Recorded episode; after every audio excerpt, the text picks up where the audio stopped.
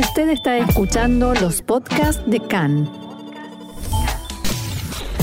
CAN, Radio Nacional de Israel.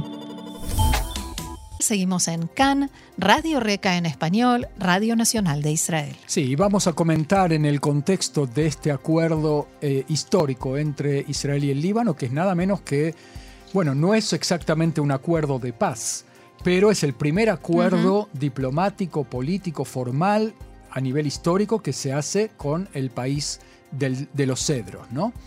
Vamos a comentar entonces un artículo de análisis y opinión publicado este fin de semana en The National, que es un diario libanés, con el título El significado de un acuerdo entre el Líbano e Israel por la frontera marítima. Lo escribe Ragida Dergam, y vamos a ver el lado libanés. claro, es interesante. A mí me pareció muy interesante ver qué dicen, cómo se toman los libaneses este acuerdo. Es cierto que tienen muchísimos problemas y el acuerdo con Israel no es prioritario, pero sin embargo sí lo siguen y con mucha atención y con mucha esperanza. Entonces la autora del artículo dice, sí, Sí, y ¿cuándo? En realidad, porque esto fue escrito el, antes de que claro, el domingo, antes de que se confirmara en las últimas horas que em, dice que las dos, los dos países se van a beneficiar económicamente de este acuerdo si pueden extraer pacíficamente gas.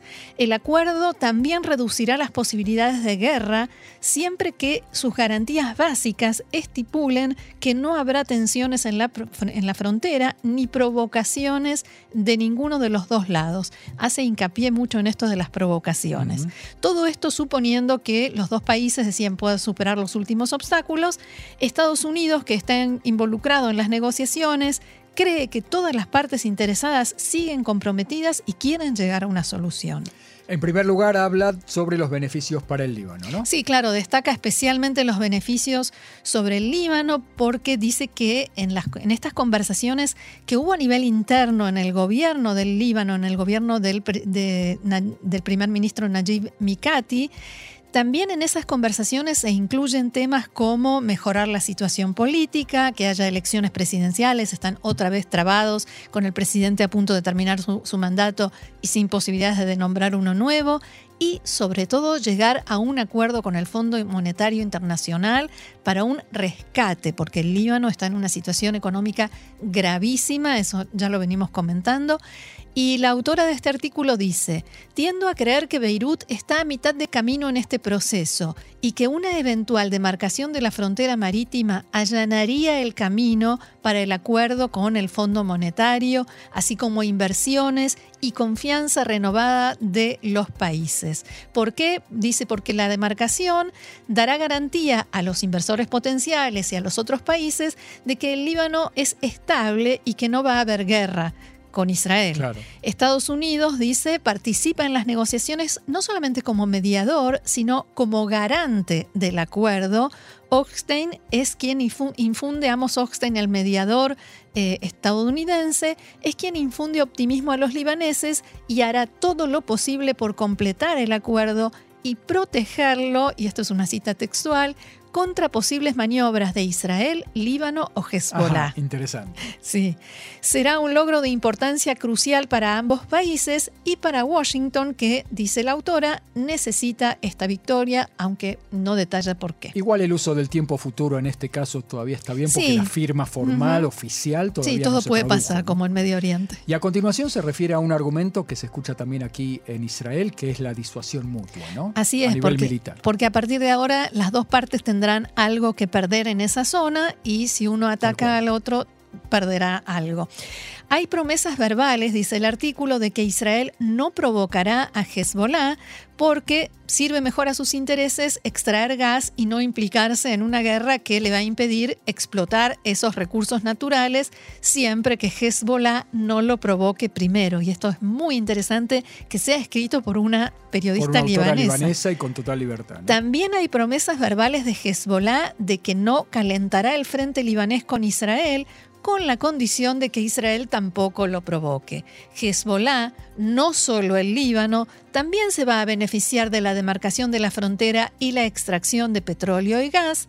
El Líbano entrará en una fase cualitativamente nueva en las relaciones con Israel. Parece un intento bastante desesperado del gobierno del Líbano a través de este artículo, quizás de Puede ser. convencer a Hezbollah, convencer barra advertirle que se quede quieto. Puede ¿no? ser, o una que visión de perfil. quienes no están involucrados en este juego interno y solamente quieren el bienestar y el beneficio del- para el pueblo libanés. ¿Cómo explica ella la actitud de Hezbollah y de Irán en este contexto? Dice que hasta el momento Hezbollah fue una parte silenciosa en las discusiones, porque bueno, hubo amenazas, hubo algunas acciones, pero fueron mínimas, y se hace algunas preguntas retóricas. Las leo textualmente. ¿Se ha producido una transformación de Hezbollah por razones pragmáticas, financieras y políticas? ¿Es esto parte de un acuerdo detrás de bastidores entre Irán e Israel, Estados Unidos? Esto lo escribe todo junto.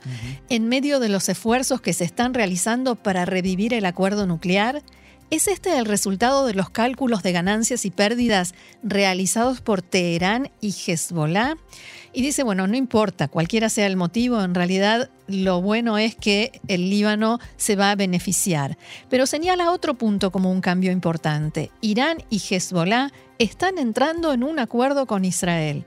A pesar de sus negaciones, protestas, amenazas, a pesar de todo, Irán y Hezbollah están entrando a un acuerdo con Israel.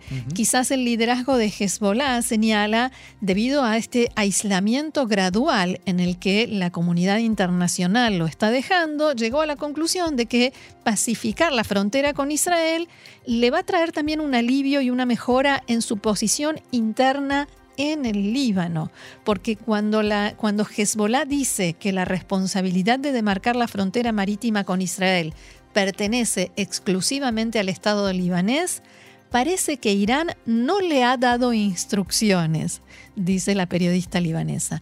De este modo, también evita ser criticado por evitar tratar de evitar la extracción de gas, o sea, de una riqueza natural del Líbano, durante una época de crisis económica. Nada de esto significa que Hezbollah haya regresado al redil de Beirut, textualmente, pero puede ser un paso importante hacia la libanización de Hezbollah. Sí, O sea, a que Hezbollah se vuelva más libanés que iraní. que iraní. Y, aquí también entra el que tema del... responda más a los intereses nacionales que a sus propios intereses que tienen que ver con el eje chiita que eh, lidera eh, Irán. Tal cual, pero por otra parte también entendiendo que Irán lo está dejando. Claro, por supuesto. Irán- Irán Dijo ahí que no agenda, recibió instrucciones, o sea, puede actuar así. La autora de este artículo, publicado en la prensa libanesa, relaciona la actitud de Irán frente a las negociaciones entre Israel y el Líbano con otros frentes relacionados con la República Islámica. Claro, porque como bien decías, Irán está dejando que Hezbollah actúe de esta manera por su propio pragmati- pra- pragmatismo, por sus propios cálculos cuerda, sí, de intereses, entre la- en- por razones entre las que menciona su situación interna, el estancamiento de las negociaciones nucleares, la necesidad de recuperación económica en Irán y dice textualmente lo que significa que el dinero iraní es necesario en Irán y no para financiar las operaciones de Hezbollah contra Israel en el frente libanés. Recordemos las manifestaciones Sí. de Irán, ¿no?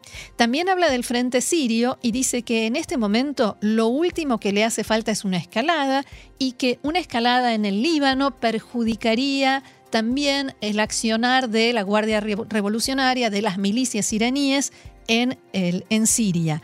Por esta razón, dice, Teherán ha llegado a la conclusión de que es útil hacer la vista gorda ante las conversaciones entre el Líbano e Israel sin verse obligado, y atención a esto, a comprometerse directa y públicamente Claro. con estos acuerdos. Queda bien gratis lo que se llama.